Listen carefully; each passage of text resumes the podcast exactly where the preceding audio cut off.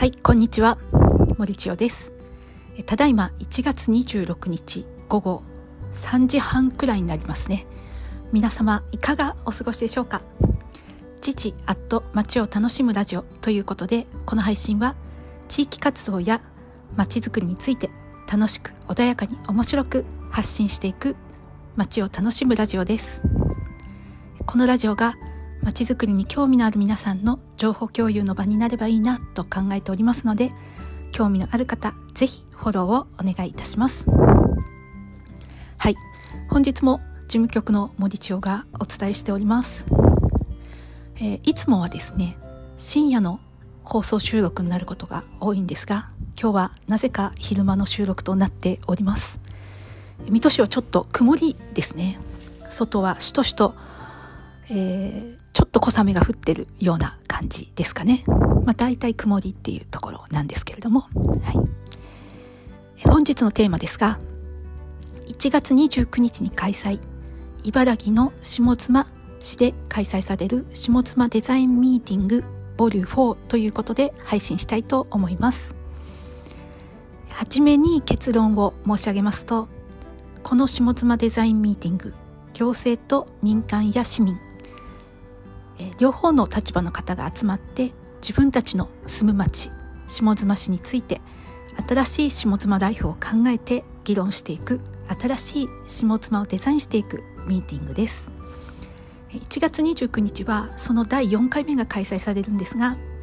え、このような取り組み自分たちの町でも生かしていけるといいよねという内容です。え今サムネの方がですねこちらデザイン会議のフライヤーというかあの Facebook の画像というかイメージ画像になるんですけれども紫の Y のやつですねあの NPO の方でデザイナーの方にお願いして作ったやつなんですけれども今までのマッチ作りのイメージと違いますよねあのすごくおしゃれな新しい感覚のフライヤーになっています。はい、ぜひ興味のある方最後までお聞きいただけますと嬉しいです。下妻市というのは茨城県のあの南側にある市ですね。と私森町が住んでいるのが茨城県の水戸市なので水戸市からは車で高速使って1時間強ぐらいになりますかね。人口が4万1,000人くらいの規模の町です。はい、と隣接につくば市とかね筑西市とか常総市とか八千代市とかがありますね。そうつくばエクスプレスの最寄り駅ではないので東京から直通では行けない地域なんですけれども、まあ、東京から電車をとかを乗り継ぐとだいたい1時間半かからないくらいなんじゃないかな。はいこのようなね立地の下妻市にしおいて下妻デザインミーティングというものが開催されます全部で4回なんですけれども1回目が7月14日2回目が10月2日3日かな。この時は街歩きもしましたね。で3回目が11月28日。そして今回第4回目が、えー、しあさっての1月29日に開催されます。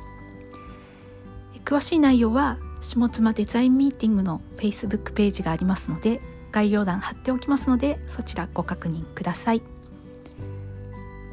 こちらのね下妻デザインミーティング志のあるクリエイティブな民間の方やあの自立している市民の方とともに、まあ、行政側の職員などの方も含め下妻市のポテンシャルを探りエリアビジョンビジョンをエリアビジョンちょっと噛みましたね。エリアビジョンを作りその現実実現に必要なアイデアをアウトプットすることで新しい下妻ライフを考えるミーティングということです。この第4回目ではねこれまで123とデザインミーティングを通して公共と民間から出されたアイディアっていうのがあるんですけれどもそれをもとに公民連携まちづくり構想案っていうのを行政側で作りまして実現可能な公民連携事業について議論して新しい下妻ライフの実現に向けて公共と民間の方でやるべきことを決めていきます。参加については誰でも OK であの下妻市の中の人外の人問わないということですので是非まちづくりなど興味のある方いれば参加してみてください。参加費は無料ですね。の主催は下妻市役所の行政の方で下妻市さんになります。と NPO 法人自治系ではこの下妻デザインミーティングの企画運営をお手伝いさせていただいております。そうそう。今回の第4回は、まあ、緊急事態宣言が11都道府県にね今出ている関係で、まあ、完全オンラインになってしまったんですよね。1回目2回目3回目はリアルでやったんですけれどもまあ、この完全オンラインになってしまったということで、まあ、急遽っていうことなので、まあ、主催される側は準備とかね大わらわですね、うん、茨城県も独自の緊急事態宣言が出てまして、まあ、下妻市内の公共施設は2月の7日まで貸し館業務などが停止されているっていうことなんですよね。市役所主催の行事なども、まあ、リアルなものは全て中止でオンラインでできるものはオンラインでということになっているそうですえちなみにね水戸市でも2月の7日までね貸し館業務など中止になっておりますねなのでこの第4回っていうのは完全オンラインイベントになります。で第4回目のゲスト講師としては国土交通省 PPP サポーターのえ元国土交通省公園緑地景観課長の町田さんに来ていただきます。もう町田さんはね都市公園のスペシャリストですね。はい。公園という公共空間をいかに魅力的に活用していくかとか公園の活用はまあ都市公園法っていうものにね制限されているというか都市公園法という決まりのもとで活用されているということになるんですがこの民間活用とかを考えていくっていうことですね。まあ町田さんから言わせると都市公園でできないことは何もないっていうね法令を知り尽くした町田さんがおっしゃってることなんですけれども解釈次第っていうところもあるのでその辺をあのどうやったら公園活用できるのかっていうね具体的なところの議論とかも町田さんならではでしていただけると思います。公園内に民間のホテルを作ったりまあ、民間のカフェを作ったりはたまたね保育園とか幼稚園なども可能ですよね。まあ、公共空間の魅力的な活用法公共空間での新しい稼ぎ方などについても活発に議論されていきそうですね。そして、まあ、この下妻デザインミーティングの第4回の肝となってくるのはやっぱり公民連携まちづくり構想案ですね。この構想案は行政計画に位置づけられるということなんですけれどもこの構想案の中身がどのような内容になるのか、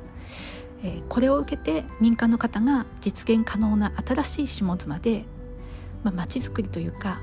新しい民間事業をねどうやって実現させていって下妻市というのを、まあ、都市間都市圏あの、まあ、他の茨城県とかね関東の都市の中でどうやって輝かせていくかっていうところが興味深いところです。はい、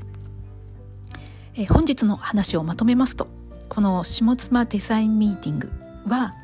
行政と民間市民の方両方の立場の方が集まって自分たちの住む町下妻市について新しい下妻ライフを考え議論していく新しい下妻をデザインしていくミーティングということです。1月24 29日にちょっとカミカミですね1月29日にその第4回目が開催されるとのことです。このようなね取り組み参加してみて自分たちの街にも生かしていけるといいですよねというお話でした。え1月29日は自分も下妻市に行くので現地から生ライブ配信とかね終了終了後とかにできたらいいななんて思っております。はい。最後までお聞き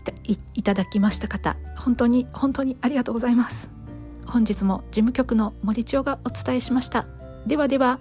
えー、コメントやレターフォローなどお待ちしております、えー、続けていくモチベーションになりますのでぜひよろしくお願いいたします。森千代でした。ではでは。